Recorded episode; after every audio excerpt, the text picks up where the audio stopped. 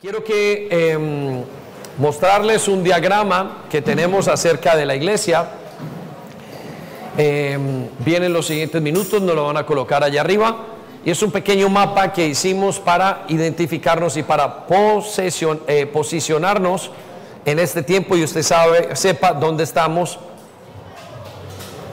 conforme al Señor y qué es lo que Él quiere.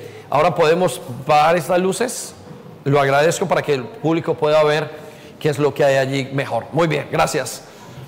Muy bien, aquí tenemos entonces un pequeño mapa y estamos, les decíamos, en medio de las siete fiestas solemnes de Jehová. Repita conmigo, siete fiestas, solemnes.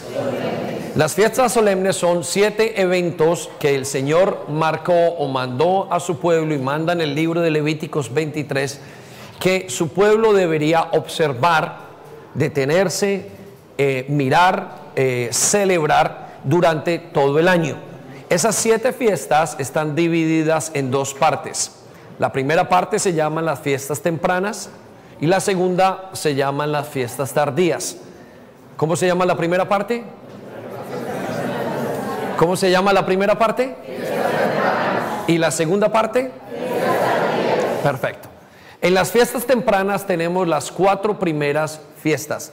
Y esas cuatro primeras fiestas también se le llaman las fiestas eh, históricas para nosotros en este momento. Históricas ¿por qué? Porque ya, pasa, ya pasó su significado o ya tuvo al lugar el evento determinado que se esperaba. Quiero decirle, entre otras cosas, que estas fiestas tienen alrededor de 3.500 a 3.700 años de haber sido dichas. Son fiestas milenarias. Y están dentro de la Biblia y están en el libro de Levíticos eh, el tercer libro de la Biblia. Y están como una base importante y no solamente eso, sino que tienen como eh, una orden, algunas de ellas, la gran mayoría, hacer fiestas perpetuas. Repite conmigo, perpetuas. Es decir, que son para siempre son muy importantes. Entonces, las primeras fiestas se llaman fiestas tempranas y fiestas históricas. Y podemos ver allí en el diagrama que tenemos que la primera fiesta es la fiesta de la Pascua, en la cual usted y yo estamos muy familiarizados. ¿Por qué estamos muy familiarizados? Porque en el tiempo de em, en la Semana Santa, de acuerdo a lo que nosotros conocemos como nuestra eh, lugar donde la gran mayoría venimos, que es em, la educación religiosa que tenemos, pues se considera que la fiesta de la Semana Santa es la fiesta del día en que muere el Señor Jesucristo. Para el judaísmo es el Passover o eh, la Pascua. La siguiente fiesta que para muchos es muy diferente es la fiesta de panes sin levadura, en la cual comienza el día inmediatamente después de la Pascua. Y en la fiesta de los panes sin levadura encontramos que es el día en el que el Señor se llevó el poder del pecado. La Biblia nos habla que es la segunda fiesta que debemos celebrar. Esta fiesta dura de tres a siete días usualmente. Y la tercera fiesta con la cual pocos están familiarizados es la fiesta de las primicias, pero tiene que ver con la resurrección de Cristo. Fue tres días inmediatamente después de haber muerto. Entonces la gran mayoría la conocemos, pero no la conocemos como la fiesta de las primicias. ¿Y qué pasó allí? El Señor Jesucristo resucitó y por consiguiente nos enseña que los muertos en Cristo resucitarán. ¿Que los qué? Muertos en Cristo resucitarán. Muy bien, entonces estas son las tres fiestas con las cuales usted y yo estamos o comenzamos y que se celebran en el tiempo de la Semana Santa, las cuales nosotros observamos.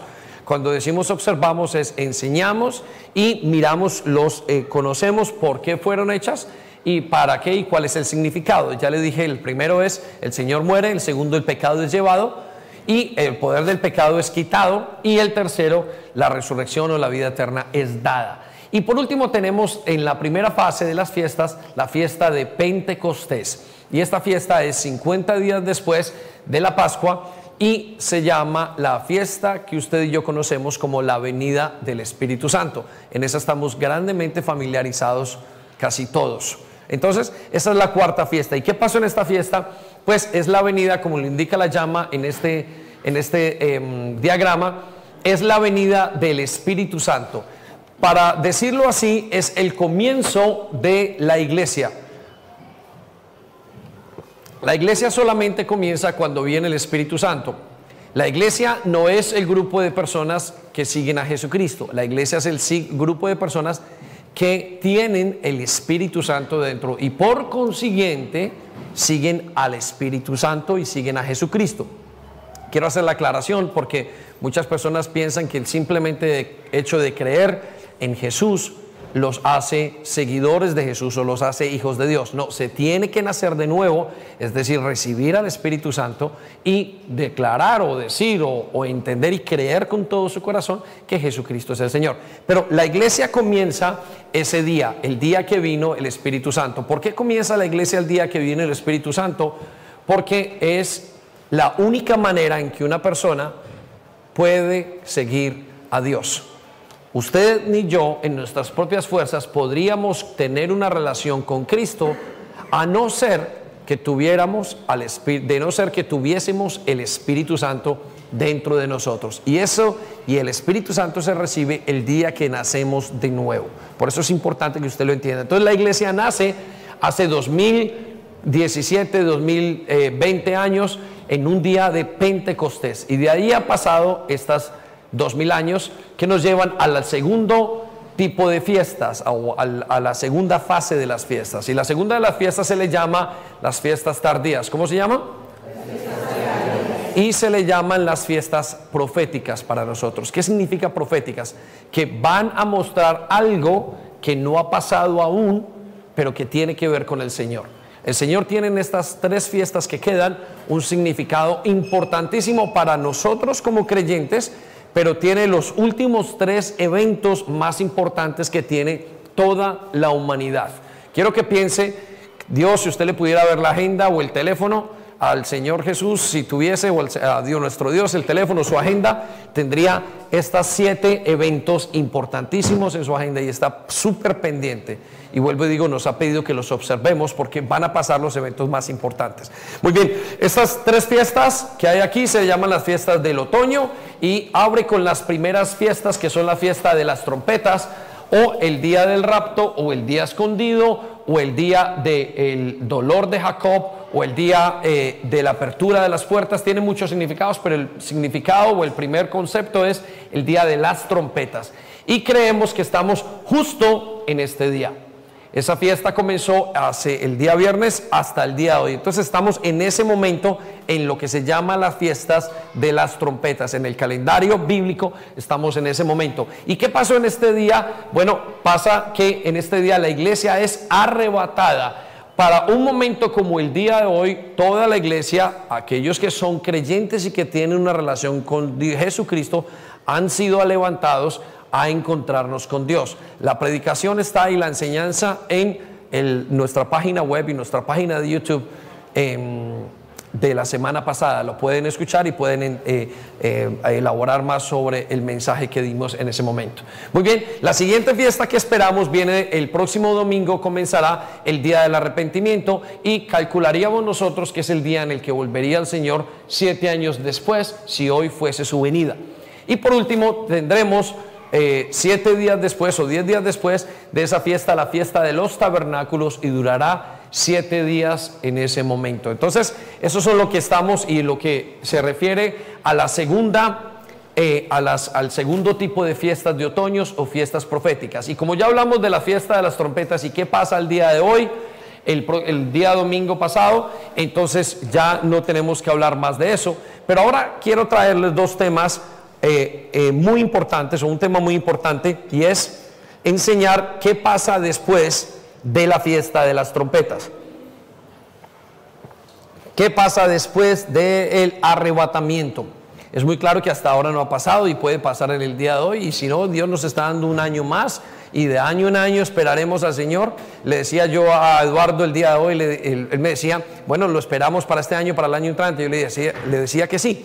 Yo preparo, a me gusta pensar a veces en qué voy a hacer dentro de los próximos 10 años, en dónde me gustaría estar. Momento los pienso y analizo y analizo ciertas cosas.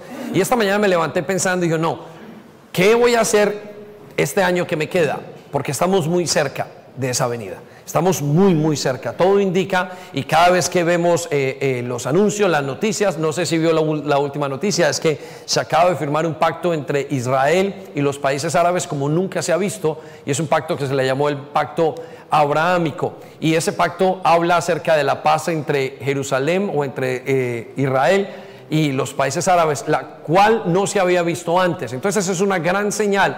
Tenemos señales como el Estado de Israel, tenemos señales como lo que estamos pasando, la pandemia.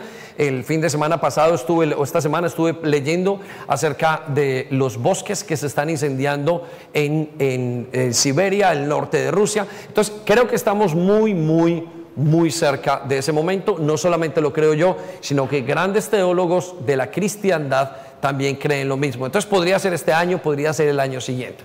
Muy bien, ¿qué pasa entonces en la fiesta de las trompetas? Lo dijimos, pero la fiesta de las trompetas nos abre dos escenas para nosotros importantes, de las cuales el libro de Apocalipsis habla. Y el libro de Apocalipsis eh, tiene por propósito explicar qué pasa durante o después de estas tres fiestas, eh, es, exacto en explicar esas tres fiestas.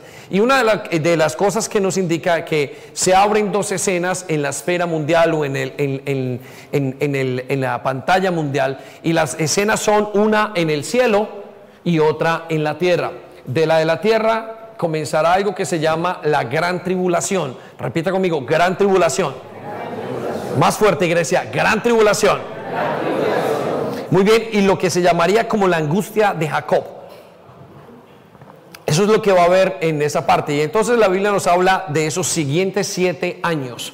De el momento en que se comienza la fiesta de las trompetas hasta el día del arrepentimiento, entendemos que hay aproximadamente siete años. Y comenzarán en la tierra entonces los años de la gran tribulación. Pero hoy me quiero concentrar en la escena que pasará en el cielo.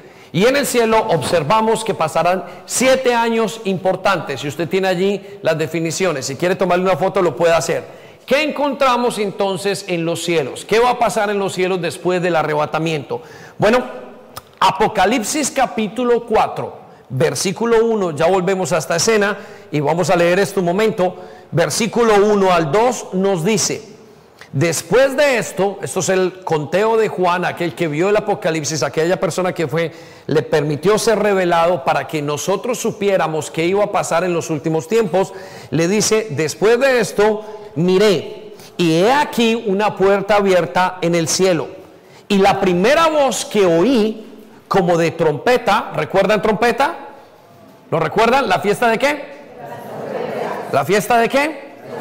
De las trompetas. La primera voz que oí como de trompeta, hablando conmigo, dijo, sube acá y te mostraré las cosas que sucederán después de estas. ¿Después de qué? Después del arrebatamiento las cosas que sucederán después de la historia de la iglesia, las cosas que sucederán después de que nosotros vayamos a ser encontrados con el Señor en el momento más importante para nosotros. Nuestro momento más importante no es la segunda venida, nuestro momento más importante es el día de hoy. Y cada vez cobra mucho más significado y más conciencia de que el momento más importante es el momento en que yo le pueda cantar esa canción que cantamos, yo quiero ver la cara de mi creador yo quiero ver la cara de aquel que primero me amó. Ese es el deseo de cada creyente, poder ver a su Salvador cara a cara, podernos encontrar con Él, observarle, ser observados por Él. La Biblia dice que ante ángeles se caían, caían como muertos. De hecho nos dice el apóstol Juan cuando está comentando esto, que él sintió que se fue totalmente, como si se muriera. ¿Cómo será ese momento? Ese momento será un día como hoy, el día que veamos a nuestro Creador. Por eso es el momento más importante. Ahora, ¿qué pasa entonces? Dice aquí eh, en el versículo 2, y al instante estaba yo en el Espíritu. ¿Dónde estaba? En el Espíritu. Él fue y Dios le permitió ir a ver ese momento, lo trajo, Dios tiene una de las características de Dios es que Él puede hacer, es, es eh, omnipotente y está, es omnipresente, puede estar en todas partes y llevó a Juan en el espíritu a que observara. Y ya vamos a hablar de lo que es eso. Eso es saber antes de que pasen las cosas. Y dice, y al instante estaba yo en el Espíritu, y ahora dice esto, y he aquí que un trono establecido en el cielo, y en el trono uno sentado. Lo primero que vamos a ver es el trono de Dios, y lo vamos a observar allá, y Juan nos lo describe de colores porque no tenía más palabras. Usted va a poder intentar en esa descripción y va a decir, pero ¿cómo es? Usted no sabrá cómo es porque no lo pudo describir sino con colores. Dice, era como el oro, eh, utilizó lo más hermoso para poder mostrar ese momento y cuál era el trono de Dios. Ahora, la Biblia nos cuenta, nos cuenta Juan, que el primer evento que va a pasar es la coronación del rey. Repita conmigo, coronación, Del, gran rey. Y eso es lo que vamos a hablar en este día. Pero el segundo evento que vio Juan eran las bodas del Cordero. Repita conmigo, bodas del Cordero. Y en las bodas del Cordero es el momento en el que vamos a encontrarnos con Él. Si usted está notando, eso está en Apocalipsis capítulo 19, versículo 9. El tercer evento que vamos a encontrar en el momento cuando estemos arriba en el cielo con Él es la, eh, el tribunal de Cristo. Repita conmigo, el tribunal de Cristo. Y el tribunal de Cristo es el momento en el que todos los creyentes, nos dice Segunda de Corintios capítulo 5, versículo 10, que todos los creyentes tendremos que estar delante de Dios y Él nos va a mostrar y nos va a premiar y va a juzgar lo que hemos hecho. No nos va a juzgar de acuerdo a nuestra salvación, sino que va a decir, muy bien, Darwin, siervo fiel has sido, toma, te doy esta corona de vida y esa corona de vida tendrá una significación, tema, te doy esta corona eh, y colocará y veremos cosas maravillosas. Veremos que quizás eh, a, miembros de la iglesia eh, en, en que no pensábamos que su labor era tan importante, allá los veremos y nos caeremos de espaldas y Dios, Señor, ¿cómo te interesó tanto esto? Y quizás vean el pastor y eso, uy pastor, pero si pensamos que trabajaba mucho y mentiras que no trabaja tanto. Entonces veremos tantas cosas Tantas cosas nos aterraremos en el cielo. Y el cuarto evento que tendremos es la venida o el regreso del Señor Jesucristo. Acompañaremos al Señor Jesucristo regresando a la tierra para que comience aquello que se llama el milenio. ¿Cómo se llama? El milenio. Muy bien. Entonces, esos cuatro eventos son los más importantes que veremos o que nos dice la Biblia que veremos hasta ahora. Pueden haber más que el Señor no nos los haya dicho, pero estos son los cuatro que tenemos que tener. Entonces, un día como hoy, si eh, Walter es arrebatado en este momento, tendría que estar en el cielo y en ese momento acompañado con el Señor y comenzaría todo esto. Pero lo primero sería la coronación de un rey y vamos a observar la primera coronación en vivo y en directo. Usted no fue a la coronación de la reina y esto no se comparará con ninguna de estas cosas. Pero vamos a ver a nuestro Señor ser coronado rey. Vamos a observarle a Él, aquel que hemos esperado, y ser observado como rey. Ahora, la pregunta que nos queda para muchos de los que están aquí es, ¿por qué necesitamos un rey? ¿Por qué el Señor es coronado rey en nuestras vidas? Y la primera razón, le voy a dar cuatro razones importantes y quiero que vaya conmigo. La primera razón la encontramos en el Salmo 8, capítulo 4. Y la primera razón es porque el hombre es incapaz o está inhabilitado para gobernar. Repita conmigo, está inhabilitado, para gobernar. En pocas palabras, vamos a ver al rey porque el hombre no es capaz de reinar le robaron la corona al ser humano.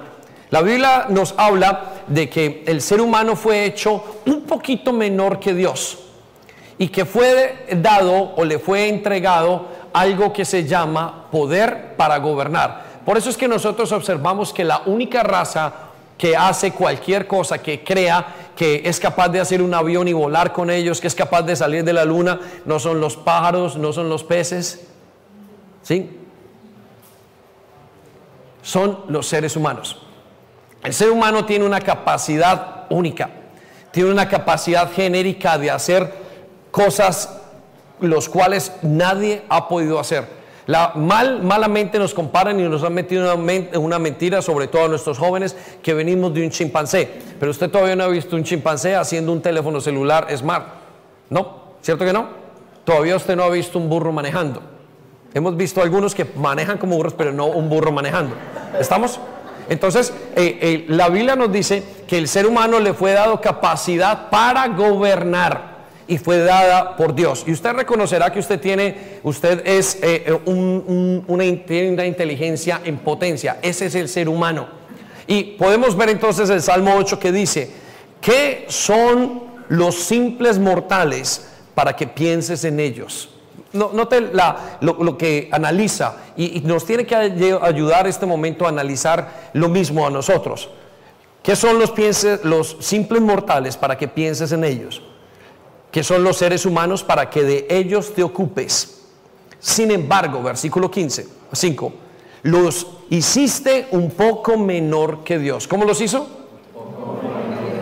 Y sometiste todas las cosas bajo su autoridad por eso el hombre es el único ser creado sobre la tierra que va y saca de una mina oro, que saca, va y saca de una mina esmeraldas, lo dejó para reinar en todas las partes. Que el único que hace un mercado de animales, vende carne y la, eh, y la tira y se la come. El único que hace un mercado de, de árboles. Usted no ve un, un, animalito, eh, un ratón haciendo y vendiendo y trayendo. El lo único que hace eso es el ser humano. Somos una especie única y Dios nos creó de esa manera, pero nos creó con la razón de ser, de que fuéramos reyes, que fuéramos administradores de la tierra y de todo lo que en ella había.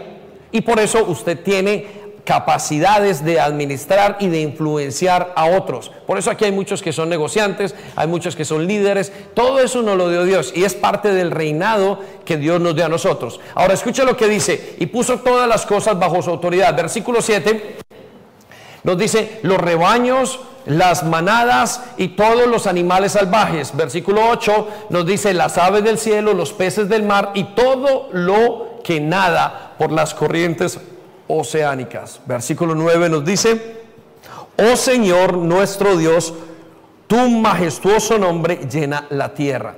El salmista estaba simplemente llegando a un eh, análisis el ser humano le fue dado todas las cosas y es capaz de hacer todo. Y ustedes me lo han escuchado en varias predicaciones, que el ser humano tiene una tenacidad dada por Dios. ¿Qué significa Es Una capacidad de seguir adelante. Le cortan un brazo y sigue, le cortan el otro y sigue, le cortan la pierna, la otra pierna y es capaz de moverse a llegar a la meta. Esa capacidad que ustedes y yo tenemos es dada por Dios.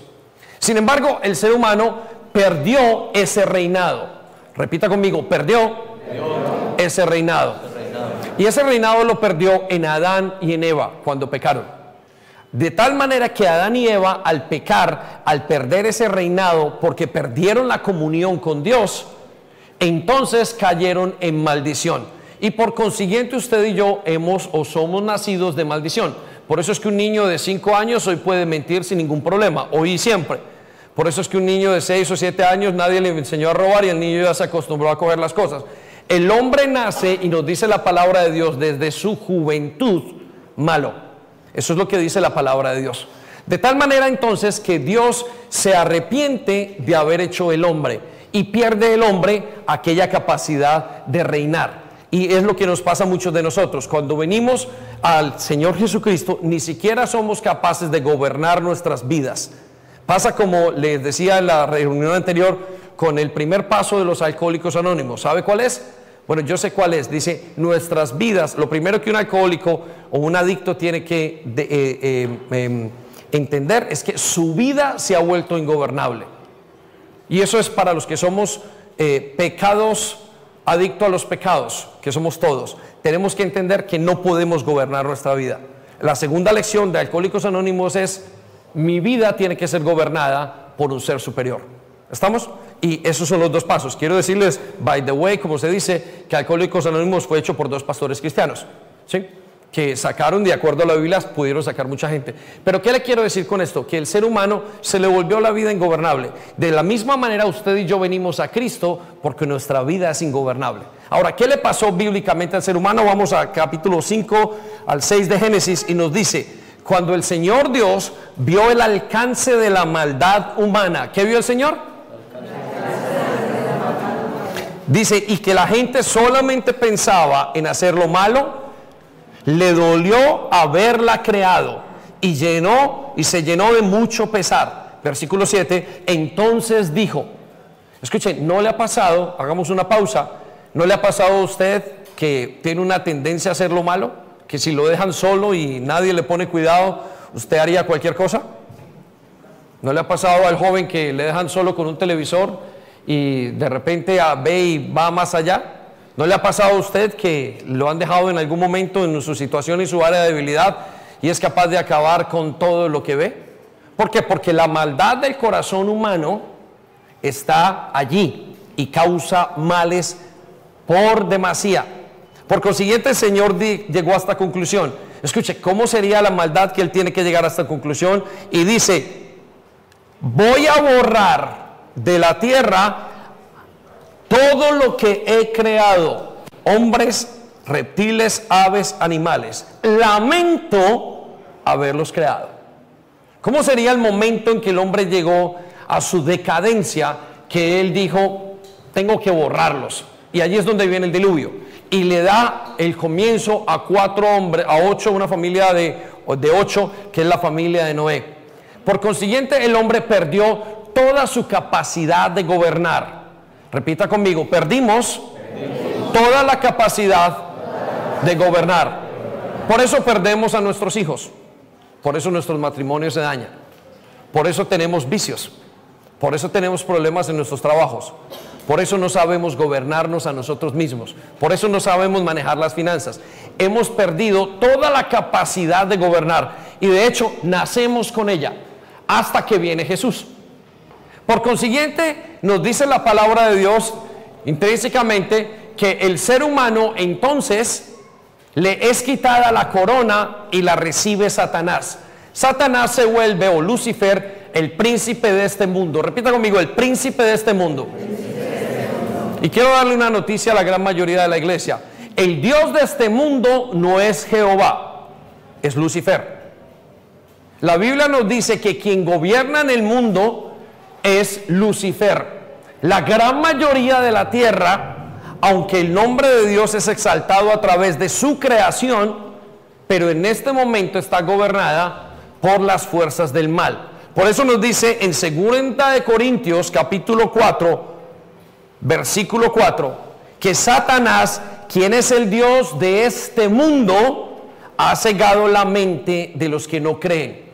El Dios de este mundo no es Yahweh. Yahweh está afuera esperando. Él no está en este momento eh, haciendo y ejerciendo su fuerza. ¿De dónde sacó el Dios de este mundo ese poder? ¿O quién le asignó a el Dios de este mundo esa capacidad? Se la asignó el ser humano. En el momento en que el ser humano no quiso ejecutar su autoridad y ejercitarla, Satanás vino y le quitó todo lo que tenía. Déjeme se lo pongo eh, desde una perspectiva más más pequeña. Cuando un papá no ejerce autoridad sobre sus hijos, viene alguien y se lo lleva. ¿Estamos? Cuando una persona no ejerce autoridad sobre su propia vida, vienen las drogas y se lo lleva. Satanás ha hecho maneras y formas para quitar la autoridad. La autoridad es ese libro de albedrío que muchos de los jóvenes y muchas de la gente dicen, quiero libertad. Usted ya tiene libertad, solo que la utiliza mal o sea que ya es esclavo de algo. Por consiguiente, Lucifer, que es el Dios de este mundo, en este momento está bajo el poder de la tierra. Por eso es que todo funciona. Y le doy varios ejemplos. ¿Por qué tenemos los, los pedófilos en este momento? Bueno, y están siendo aceptados como una ley. Porque este mundo está bajo Satanás. Si estuviera bajo Dios no permitiría eso. ¿Estamos? ¿Por qué tenemos estos conflictos y estas leyes que se están haciendo de identidad tan tenaces? Bueno, porque el, el príncipe de este mundo, quien lo maneja, es Lucifer, es Satanás. ¿Por qué tenemos toda la pobreza que vemos en este mundo? Precisamente por eso. ¿Por qué todas las enfermedades? No es porque esté reinando Dios. Donde Dios reina, no hay enfermedad. Donde Dios reina, no hay mal. Donde Dios hace, no hay pobreza. Dios no creó la pobreza. ¿Estamos? Por consiguiente, quien está reinando es Satanás. Entonces, la primera razón por la cual necesitamos que venga un rey y tener la coronación de un rey es porque el hombre dejó de hacer las cosas como tenía que hacerles. Es la misma razón por la cual ustedes y yo necesitamos a Dios. Ustedes y yo necesitamos a Dios porque nuestras vidas son ingobernables. Y cuando venimos al Señor Jesucristo, entonces son ingobernables. Nuestro matrimonio es ingobernable, nuestros hijos es ingobernable, nuestras finanzas son ingobernables, nuestra sexualidad es ingobernable, nuestros vicios son ingobernables, nuestra ansiedad son ingobernables, nuestros pensamientos son ingobernables, nuestras enfermedades son ingobernables, nuestras economías son ingobernables hasta el momento en que yo recibo al Señor Jesucristo. Ahí comienza Dios a gobernar. ¿Hasta qué punto? Hasta el punto que yo le dejo. Porque si yo quiero que Él no se meta en mis finanzas, Él va a decir, no, no hay ningún problema, David, yo te respeto. Esta relación que tengo contigo, de Dios conmigo, no es impositiva. Es una relación de mutuo fluir. Por consiguiente, Él va a gobernar el área que yo le permita gobernar. Repita conmigo, Él va a gobernar más fuertemente, el área que yo le permita gobernar. Si usted tiene un área donde Dios no gobierne, esa área está caída. Llámelo hijos, llámelo marido, llámelo esposa, llámelo matrimonio, llámelo sexualidad. Llámelo lo que sea. Ahí no gobierna Dios todavía. Por eso es que necesitamos a un rey. La segunda razón por la cual necesitamos a un rey o vamos a tener a un rey esto es muy importante para todos. Yo quiero preparar porque un día como hoy, usted y yo estaríamos viendo a ese rey. Hoy, en este momento, quizás el otro año, quizás está dos o tres horas, quizás en el 2021, en el 2022, estaremos ahí a punto de ver a nuestro rey. Pero usted tiene que ir conociendo por qué es que lo vamos a tener.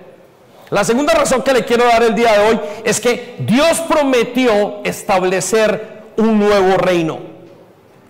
Repita conmigo, Dios prometió establecer un reino. Quiero que vaya conmigo a Isaías capítulo o eh, Daniel 2.44. Vaya conmigo a Daniel 2.44. Y dice el Señor, recuerden, perdón, eh, sin embargo, en esos días el Dios del cielo enviará a un rey para que reine para siempre y al que nadie podrá vencer. Repita conmigo, el Dios del cielo enviará un rey. Dios ha dicho que en el final de los tiempos Él va a enviar un rey para que pase, y escucha lo que dice la última parte, y al que nadie podrá vencer. Al contrario, será Él quien destruya a los otros reinos. Él es el que va a destruir a los otros reinos. Déjenme le digo un poco de historia. Toda la vida, y de como se ha dicho desde que el ser humano está aquí, han pasado de reinos a, reinos. El primer reino era el reino adámico, vencido por Satanás. Y Satanás ha comenzado a darle el reino a otros. Y hemos visto muchísimas culturas y muchos reinos pasar. Todos esos reinos pasarán, mas su palabra no va a pasar. ¿Recuerdan a los egipcios? ¿Dónde están los egipcios en este momento? Siendo el reino que marcó la cultura de la época. Vemos que son tres o cuatro piedras y un barrio sucio. Vemos a los griegos quienes marcaron toda la ciencia y la tecnología o la ciencia de la época. Marcaron hasta el día de hoy somos influenciados en la ciencia, en la política, en la manera de ver las cosas por los griegos. ¿Dónde están los griegos? Un pequeño lugar que hace dos o tres años tuvo que sacarlo la comunidad económica porque estaba totalmente quebrado. Vamos a uno de los reinos más grandes, el reino romano, que atravesó todo el globo terráqueo. ¿Qué es Roma hoy?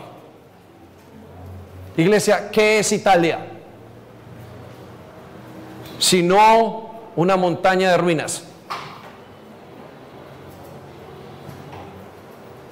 ¿Quiere pensar en otros reinos? ¿El reino inglés? ¿El imperio del sol naciente? ¿Dónde estamos hoy? Todos los reinos pasarán. Todos sus planes pasarán. Quizás usted hoy se acuesta en la noche y dice, yo voy a estudiar tal carrera. Quizá usted diga, yo voy a tener tanto dinero. Quizá usted diga, yo voy a hacer tantas cosas. Todo eso va a pasar. Lo único que quedará es lo que Dios diga. Por eso siempre que pedimos al Señor que nos diga el futuro, le decimos, Señor, lo que tú digas, porque lo nuestro va a quedar. Allá quedaron sus sueños de juventud, allá quedaron sus noviazgos cuando dijeron que habían prometido cielo, tierra y mar. Allá quedaron todos los trabajos, allá quedaron el 31 de enero, de diciembre, todas aquellas cosas que usted dijo que iba a hacer en el futuro. Allá quedaron las dietas, allá quedaron los eventos, allá quedaron todos los proyectos, porque Dios no dijo sobre esos proyectos. Mas lo que Dios dice, eso no pasará. Por eso todos los imperios van a pasar. Y Él dice que cuando llegue su imperio, nunca nadie más va a poner otro sobre Él, porque es un imperio sepiterno o eterno. Repita conmigo, es un imperio eterno. Y si vamos al libro de Isaías, capítulo 46, versículo 9, observaremos una cualidad de Dios. Y escucha esta cualidad, porque es muy importante entenderla a la hora de comprender los tiempos que vienen. Escucha lo que dice. Recuerden todo lo que ha pasado desde los tiempos antiguos. Yo soy Dios y no hay otro Dios. Yo soy Dios y no hay nadie igual a mí. Versículo 10. Y yo anuncio desde el principio lo que va a pasar al final. Él anunció que va a venir otro reino. Por consiguiente, usted puede estar seguro que ese reino no va a pasar. Quizás usted ponga y se sienta, y lo he visto con muchos miembros de la congregación, dice, no, yo soy inglés. Y se sienten muy fuertes porque son ingleses. Este reino pasará. Otros son muy patrióticos y me dicen, yo soy muy colombiano. Y yo por dentro me río y digo, esto también pasará.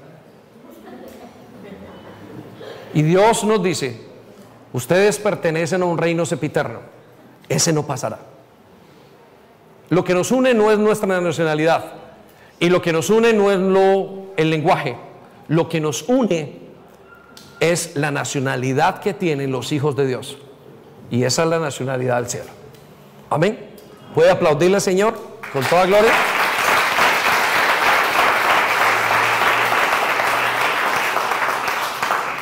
Y nos dice, yo anuncio desde el principio lo que va a pasar al final y doy a conocer el futuro desde mucho tiempo antes. ¿Desde cuánto? Mucho. Y quiero decirles que la profecía que escuchábamos, que Él va a establecer un nuevo reino, viene directamente desde el libro de Daniel. Estamos hablando casi 2700 años. Ahora, y ahí Dios había dicho, voy a traer un rey. Pongan atención, iglesia, voy a traer un rey. ¿Se acuerdan la historia de los tres reyes magos? Y les he dicho muchas veces que no eran tres reyes magos, eran 300 y que no se llamaban Melchor, Gaspar y Baltasar y que ni siquiera eran reyes magos, sino que eran sabios de Oriente, gente que conocía las señales, que conocía la palabra de Dios y que continuamente estaban observando para mirar cuándo venía a ser rey. Está basado en el libro de Daniel.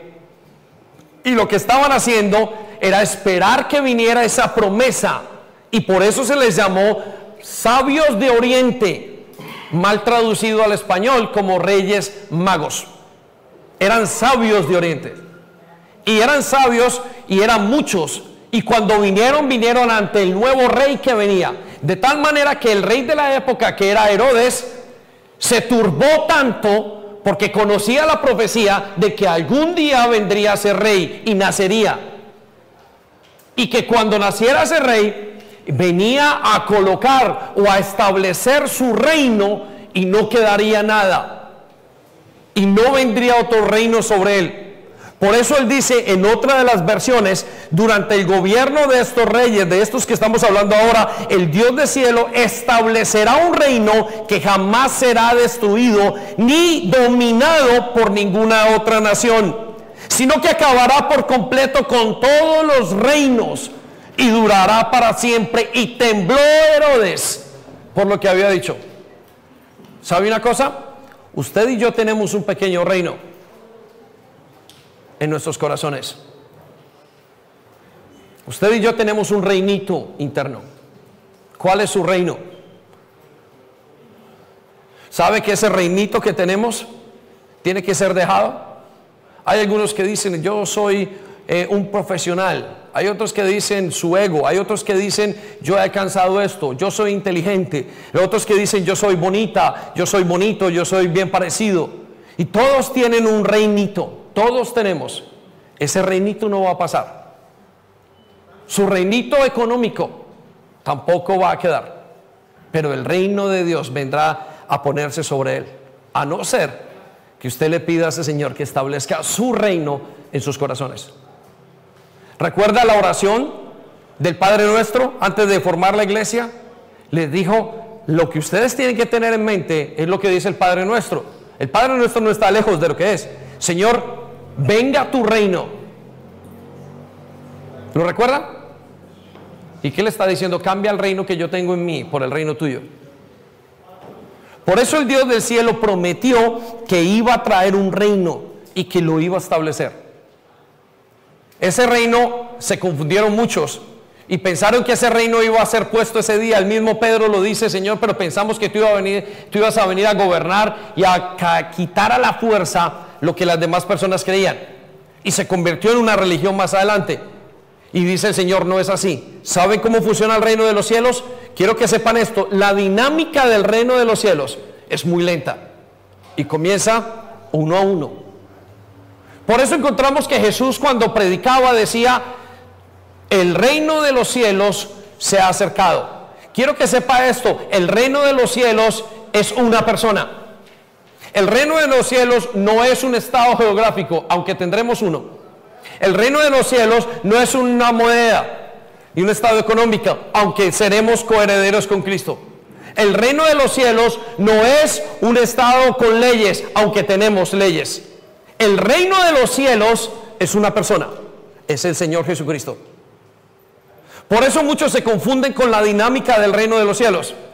Y la dinámica del reino de los cielos tiene una lentitud, pero una efectividad única. No viene por imposición como en el tiempo de la persecución a judíos y a cristianos en la Inquisición. Viene por una rendición del libre albedrío.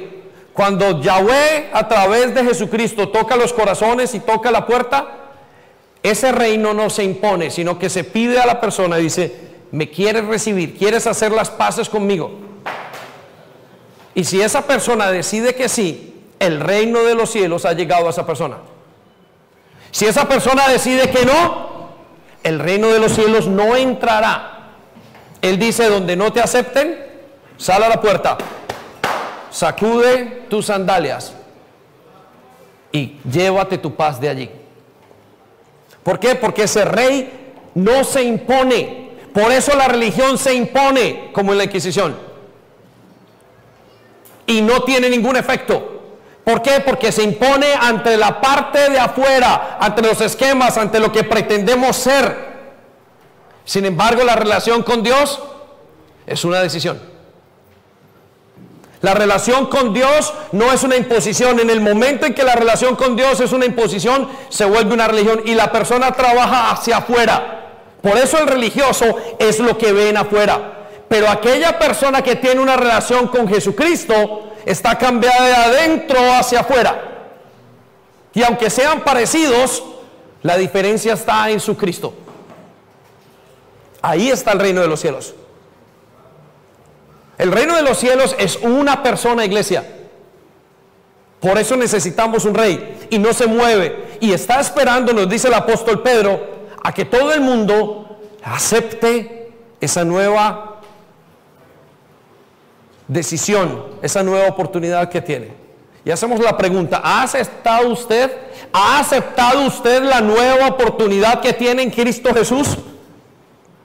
¿Está el reino de los cielos en su vida y es capaz usted de decir, yo con todo mi corazón creo en el Señor Jesucristo? ¿Es eso algo que hay en usted o hay una religión por fuera? Porque entonces no ha venido, vino la religión. Y en el año 300 después de Cristo, el emperador Constantino, tan malo como fue, obligó a aquellos que eran mundanos y que fuesen devueltos o que se volvieran a Jesucristo. Y lo que creó fue la religión que se llama universal o católica. Por consiguiente, la gente creyó hacia afuera, pero no creyó adentro. El reino de los cielos es una persona y Dios dijo que lo establecería y lo va a establecer lentamente persona por persona. En unos llegará la oportunidad y dirá, ¿me quiero recibir? En otros la oportunidad dirá, Recibe, me recibe, me insistirá. No sé en qué define una de las dos, pero el reino de los cielos es una persona. La segunda razón por la cual necesitamos un rey es porque Él lo prometió. Y note lo que dice al final del capítulo 9 del libro de, eh, eh, del capítulo 46 del libro de Isaías. Les aseguro que todos mis planes se cumplirán tal como yo quiero. Iglesia, muy pronto tendremos a nuestro rey y se cumplirá. ¿Qué pasará con su reino? La tercera razón, entonces, que tenemos por la cual necesitamos un rey es porque el universo mismo lo desea. Repita conmigo, el universo, lo desea. El universo está muriéndose, está gimiendo porque venga un rey. Hay un deseo que venga alguien y acabe con esto que estamos en este momento. Hay un deseo que venga alguien y me diga, para, ¿cómo paro el dolor que tengo por dentro? Hay un deseo que tenemos que alguien venga y pare la contaminación que hay afuera en las calles. Hay un deseo que Dios venga y pare lo que está pasando con los jóvenes y con los niños y cómo se están dañando. Hay un deseo interno. El que tiene un hijo puede entenderlo. Señor, ¿qué pasará con mi hijo en el futuro? Le decía en la primera reunión que hace 10 años Dios me dio a mi hija, Gabriela, y cuando venía pensando, pasé por un pub del centro de Londres y digo, hoy lo que ves fumando, eh, hoy lo que ves tomando, mañana lo verás consumiendo drogas. Eso es lo que le espera a nuestros hijos. El mundo entero anhela un Salvador. Lo desea. Quien pare, quien diga la contaminación, quien pare la muerte, la violencia. El mundo entero está deseándolo. Y la palabra de Dios no lo dice en Romanos capítulo 8 versículo 22. Dice, nosotros sabemos que este mundo se queja y sufre de dolor como cuando una mujer embarazada está a punto de dar a luz. Este mundo está gimiendo de dolor. Usted dirá, y los jóvenes dirán, pastor, ¿dónde está gimiendo de dolor? Está gimiendo, no nos damos cuenta. ¿Saben? Hoy tienen que limpiar los mares de la basura que hay. ¿Y saben por qué hay basura? Porque hay quien la contaminó. ¿Y saben por qué la contaminó? Por el deseo de tener más. Sin importar qué le pase al otro. Por la desobediencia y la rebeldía del corazón. Por eso Él dice que el mundo entero está sediento de que venga un Salvador. El mundo entero, la creación, si pudiéramos escuchar la voz del, del, mundo entero gemir, diría, ya no puedo más con esta basura. Ya no puedo más con esto, ya no puedo más que vengan y talen árboles. Ya no puedo más ver cómo los seres humanos son consumidos por las drogas. Ya no puedo ver más cómo los seres humanos son consumidos por tantos pensamientos, cómo se enloquece la gente. Ya no lo puedo ver más. Eso es lo que está pasando. El mundo entero necesita un rey. Y tenemos una cantidad de gente en todas las esferas políticas y ya no podemos confiar en nadie. Porque no hay quien sea, no hay quien salve, dice el Señor. No tenemos la capacidad humana porque las consecuencias de nuestra naturaleza pecaminosa nos hicieron apartarnos de Dios y desviarnos para que todos lo hiciéramos mal, hasta nuestros hijos. Son ingobernables. Y cuando hay falta de gobernabilidad, hay caos hasta en la tierra misma. Y usted lo puede observar. Eso nos está pasando en este momento. Y por eso necesitamos un rey. Versículo 23 dice, y no solo sufre el mundo, sino que también sufrimos nosotros. ¿Quiénes sufren? Pero cuando habla nosotros, dice los hijos de Dios. Escuche lo que dice y quiero que entienda esto. Y voy a dar una gran lección a partir de esto. Sino que también sufrimos nosotros. Ahora, ¿quiénes somos nosotros? Los que tenemos al Espíritu Santo, que es el anticipo de todo lo que Dios nos dará después, mientras esperamos que Dios nos adopte definitivamente como sus hijos y nos libere de todo lo que sufrimos en silencio. ¿Quién sufre, iglesia? Aquel que tiene el Espíritu Santo dentro. Y les hago esta reflexión. Si usted no está indignado con los abortos que están pasando y se indignó con Black Lives Matter, si usted no está indignado con la rebeldía, con ver a los hijos enfrentarse a los padres, con ver a las, eh, los intercambios de los hogares, el hombre no haciendo el papel, la mujer tomando el papel del hombre. Si usted no está indignado con eso y no le tiene fuerza y no tiene un dolor en su corazón, quiero que sepa que quizás el Espíritu Santo no está en usted. Porque una de las características de un hijo de Dios es que va a poder discernir y cuando vea lo malo dirá, no puedo más. Cuando empezó la pandemia, en el primer mes de la pandemia dijeron 300 mil personas habían muertos. Pero habían 12 millones de criaturas asesinadas por sus madres. Ya no por un virus, por sus propias mamás que metieron agujas, que metieron sierras por dentro y aspiradoras para sacar a esos hijos. Si usted no lo piensa y si usted no sufre por eso, quiero decirle que el Espíritu Santo no está en usted. Por eso usted no gime.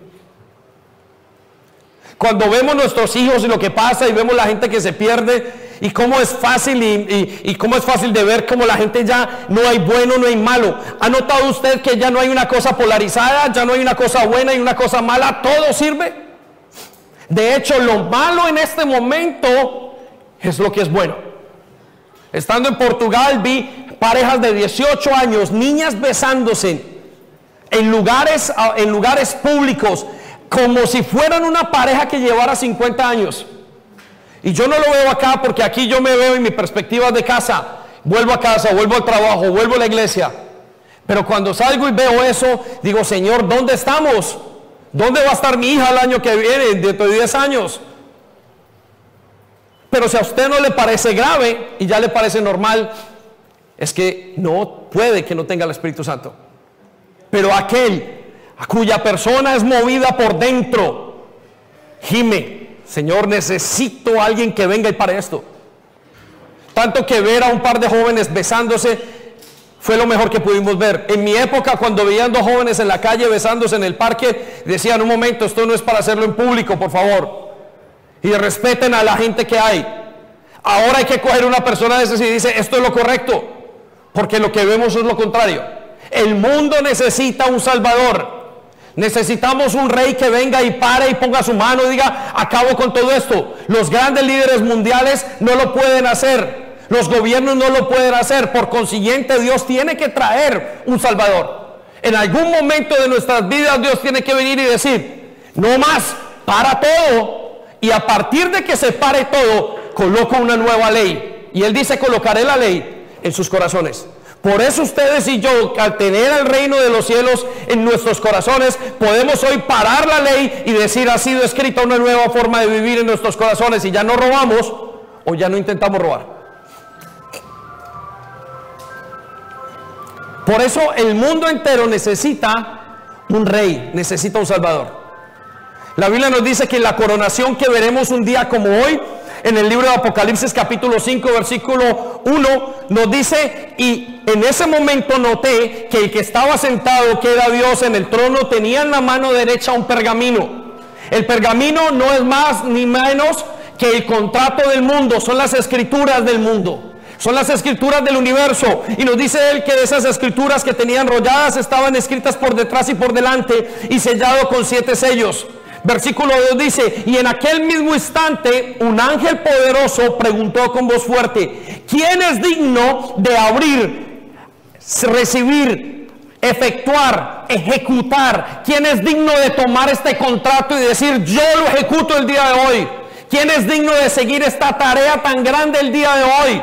Estaba preguntando el ángel, ¿quién es digno de tomar este papel y hacer lo que es correcto y ponerle fin a todas estas cosas? Escuche lo que dice, de abrir el pergamino y cerrar y, romper sus sellos. Versículo 3, pero nadie ni en el cielo, ni en la tierra, ni debajo de la tierra podría abrirlo. Nadie en el cielo, ni en la tierra, ni debajo de la tierra podría abrirlo. Juan nos está diciendo que no había nadie. Y los jóvenes dirán, ponga ya una estrella de rock, ya no hay rock, ponga una estrella de reggaetón, ellos sí pueden, porque son sus ídolos. Los adultos dirán, pongan una estrella de cine. Los niños dirán, pongan a su papá. Y usted y yo diremos, Señor, ¿por qué no cojo yo eso? Yo sí soy un berraco. Pero por dentro nos reguirá el corazón y diremos, Señor, no soy digno, no soy quien para coger ni siquiera mirar el contrato de esta tierra. Señor, no tengo ninguna autoridad para asumir ese papel. Mire la respuesta del apóstol Juan, versículo siguiente. No pude contener el dolor que me embargó ante la desgracia de que no hubiera nadie en el mundo entero, en el universo, nadie, nadie digno de revelarnos el contenido del pergamino y rompí a llorar. No había nadie y en ese nadie está usted y soy yo.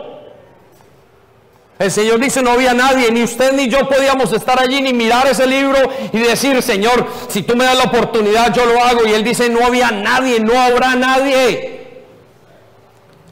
El mundo entero está esperando un Salvador. Y eso es lo que estamos anunciándolo. Pero es un Salvador que viene de una manera diferente a lo que usted piensa. Porque tiene que entrar desde su corazón hacia afuera y usted tiene que abrirle las puertas. Pero no hay nadie que pueda asumir ese papel. Lo que nos lleva a la tercera razón por la cual necesitamos un Salvador. Escuche la tercera o la cuarta razón. Porque no hay otro que pueda asumir ese papel más que el Señor Jesucristo. Él no pudo encontrar a nadie y no encontraremos a nadie. Usted podrá colocar como su rey a su marido, a su esposo, a sus hijos, su dinero. Usted se mirará al esposo, al espejo y se colocará usted mismo. Usted colocará en su, eh, como ese rey en su vida al menor de su familia. Colocará a su mamá, colocará todo su trabajo, colocará su vocación, colocará su ministerio.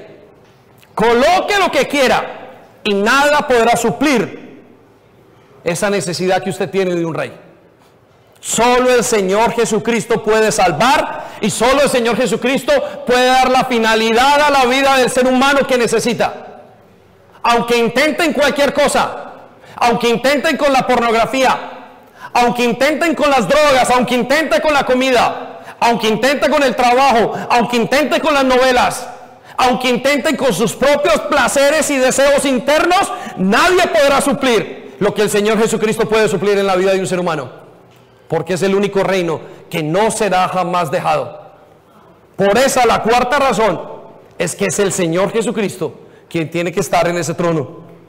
La Biblia nos dice en Apocalipsis capítulo 5, versículo 5, pero uno de los ancianos en esa coronación que será un día como hoy, me dijo, no llores.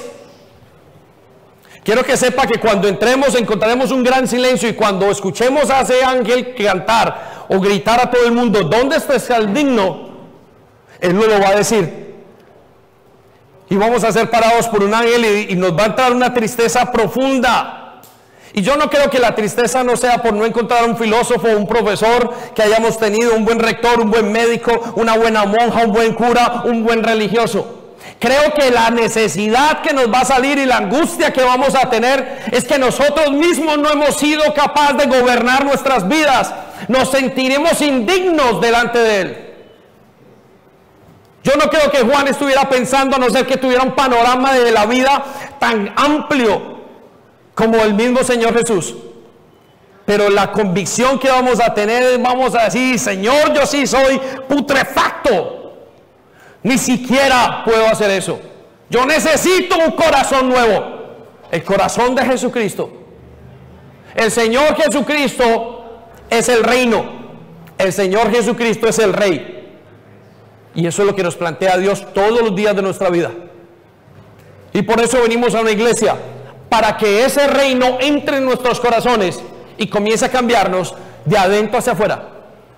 Pero solamente pasará cuando yo admita la ayuda del Señor Jesucristo, no cuando admita la obligación del Señor Jesucristo. ¿Saben? La entrada al puerto, al, al cielo, no es, vuelvo y les digo, una puerta de madera, una puerta de oro, una puerta de, plata, no es una puerta de mármol. La entrada al reino de los cielos es una persona y se llama el Señor Jesucristo. Y cuando una persona entiende eso, es capaz de dar hasta su vida por él. Y por eso su cambio es radical, porque entendió que Él era su Salvador. Por eso nos dice que el ángel, el, el ángel que estaba allí, uno de los ancianos le dijo a Juan, no llores más. Hay una alternativa. La única alternativa. Existe la alternativa. Allí está el león de la tribu de Judá, la raíz de David, que con su victoria ha demostrado ser digno. Está hablando del Señor Jesucristo. Y dice, y de romper los siete sellos del pergamino y de desenrollarlo. Estaba diciendo en pocas palabras, el que ves ahí que se llama Jesucristo, ese puede coger el contrato y decir, esto pasa, esto pasa, puede ejecutarlo, porque Él es digno de hacerlo. Porque Él tiene no la capacidad física, pero porque fue digno y santo delante de Dios. Y a través de lo que dice, de lo que hizo, muchos serán justificados en el futuro. Y le pareció bien y se alegró. Isaías 53.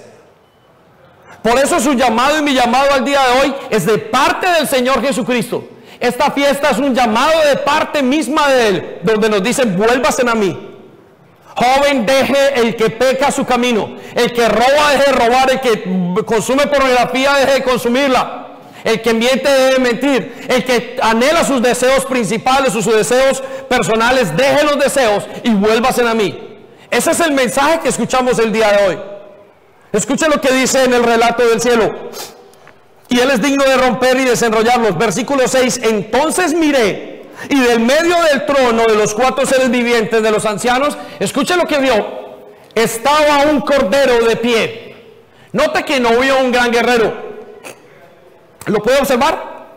No vio un hombre con gafas como en la moda nos dice. No vio una mujer haciendo y saltando y perreando.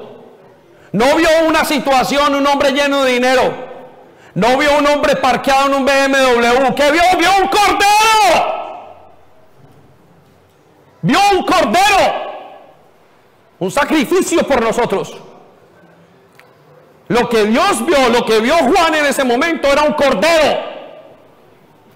No vio nada, no vio finanzas. Vio un cordero, vio un sacrificio y lo reconoció. Me impresiona que el Señor diga que vio un cordero. Porque cualquiera vería un guerrero, un capitán de las fuerzas celestiales como es él. Pero vio simplemente uno que era como un cordero. ¿Sabe lo que era el cordero? El cordero era el sacrificio del animal que se traía delante de Dios. Y decía, Señor, yo no puedo, sálvame, límpiame, perdóname. Perdóname, límpiame. No puedo más. Mi vida es ingobernable. Por favor, límpiame. Aquí está el cordero y lo único que puedo hacer es poner mi mano sobre él y mi pecado era transmitido sobre ese cordero. Y al ser transmitido sobre ese cordero los pecados eran perdonados. ¿Lo puede observar? ¿Lo puede observar? Es un cordero el que vio. Usted no necesita más sino un cordero. Necesita aceptar lo que ese cordero hizo. Eso es lo que el Señor nos dice el día de hoy. El reino de los cielos es una persona. Es la persona de Jesucristo. Eso es el reino de los cielos para nosotros. Y el llamado es que nos volvamos a Él. ¿Ha dejado de estar usted entrar el reino de los cielos en su vida? ¿Ha aceptado usted el sacrificio de Jesús? Escuche lo que dice. Y estaba un cordero de pie. En el que eran visibles las heridas que le causaron la muerte. No era visible las casas que tenía. No era visible los puestos que había ocupado. No era visible la ropa que tenía. No era visible el peinado que tenía. No era visible la comida que comía. Lo que era visible eran las heridas que tenía. Eso fue lo que vio Juan. Era visible las heridas. Juan reconoció por sus heridas y por sus llagas yo he sido sanado. Es decir, todo lo malo que yo hice se lo pusieron al Señor Jesucristo para que Él lo recibiera por mí. Eso fue lo que vio Juan. Vio las heridas. No vio cuánto me puedes bendecir esta noche. No vio que pereza ir a la iglesia. No vio el templo.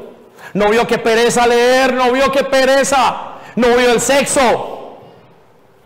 No vio el deseo de tener dinero no vio la rebeldía, vio el dolor de Cristo por llevar mis heridas. ¿Lo puede ver o no lo puede ver? Yo lo estoy viendo claramente hoy. Eso fue lo que vio Juan y lo vio tan claro. Dijo, ahí están las heridas de mi Salvador. Y cuando lo reconoció, porque Juan había estado con él, dijo, las heridas que le causaran la muerte. Y tenía siete espíritus, siete cuernos, siete ojos, que representan los espíritus de Dios. Cuando dijo, era un hombre tremendo, era un hombre único. Vio al Señor Jesucristo. La cuarta razón es que solamente el Señor Jesucristo puede traer ese reino y puede asumir ese lugar. Los Estados Unidos hablan de la oficina mayor y de colocar al hombre más importante del mundo como el presidente de los Estados Unidos. Pero el hombre, el ser más grande del mundo, se tendrá que sentar en ese trono. Y la Biblia nos dice que es el Señor Jesucristo. Pero hay otra cosa más importante. El rey más grande del mundo se tendrá que centrar en el trono de su corazón y en el mío. Y eso es lo que lo hará importante. Y eso es lo que lo hace importante. A veces estamos pensando en cómo salen las cosas. Y Él dice, yo quiero es el trono de tu corazón.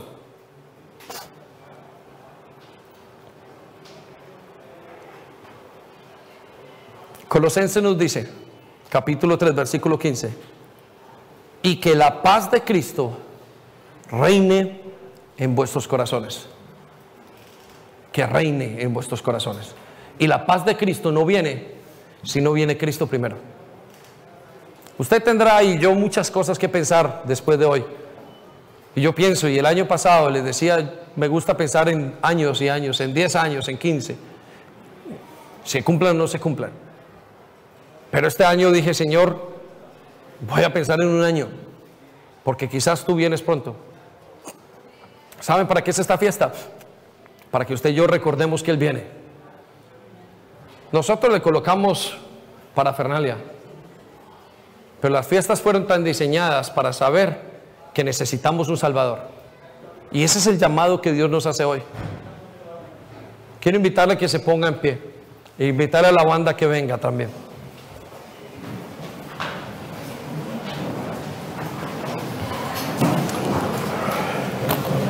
No quiero que pierda el hilo de lo que estoy diciendo.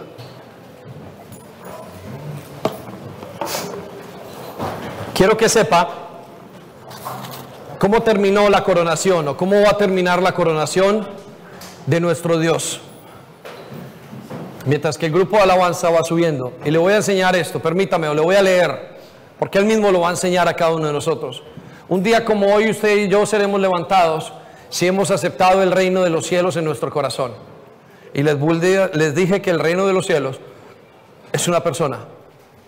Su camino es la comunión con Él. Ni siquiera su camino es pecar o dejar de pecar. Su camino es mi día a día con Él.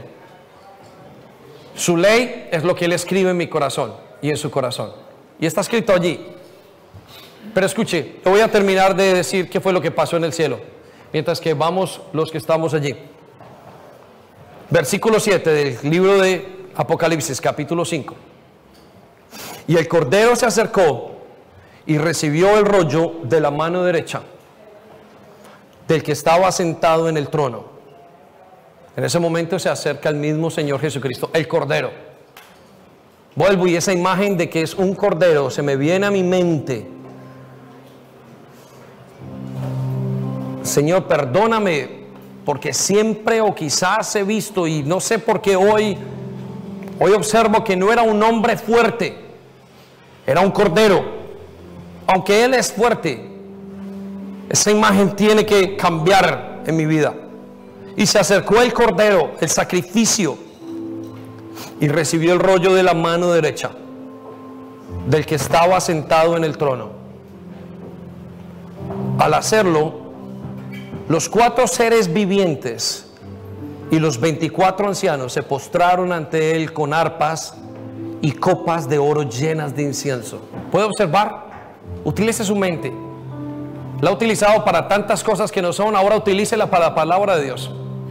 Vuelvo y le repito, cierre sus ojos un momento y utilice su mente en lo correcto. Y el cordero se acercó y recibió el rollo de la mano derecha del que estaba sentado en el trono. Y al hacerlo los cuatro seres vivientes y los veinticuatro ancianos se postraron ante él con arpas, con copas de oro llenas de incienso, que son oraciones del pueblo santo. Note, no se ven llenas de oro, llenas de oraciones. Que mi copa sea de oración para ti, Señor. Que yo pueda presentarte copas de oración. Que mis oraciones lleguen a ti, Señor. Que las oraciones de este pueblo lleguen a ti. Y dedicaron al Cordero este nuevo canto. Le adoraron. Cuando lleguemos a ese momento vamos a verle y vamos a entrar completamente callados a ese lugar. Y vamos a escuchar a los cuatro seres vivientes cantando y dedicándole una canción. Y la canción dice así, eres digno de recibir el pergamino. Eres digno de asumir el papel más importante del universo. Eres digno de firmar y tomar el contrato y ejecutarlo. Eres digno de ser rey. Eres digno de ser salvador. Eres digno de ser Señor sobre toda la tierra. Eres digno de todo lo que hay. Eres digno y de romper sus sellos. Y note lo que dice, porque fuiste sacrificado con tu sangre. Compraste para Dios un pueblo entre todos los linajes, los pueblos, las lenguas y las naciones. Está hablando de nosotros. y trajiste un pueblo de gente de Ecuador, de Colombia, de Perú, de Chile, de todos los países de España, de Inglaterra, de Venezuela. Y trajiste gente de todas partes a ser mi pueblo. Y así formaste un reino de sacerdotes que sirven a nuestro Dios y reinarán sobre la tierra. El versículo 11 nos dice, entonces escuché el canto de millones y millones de ángeles que rodeaban el trono. Va a ser el momento más sublime que hayamos podido escuchar.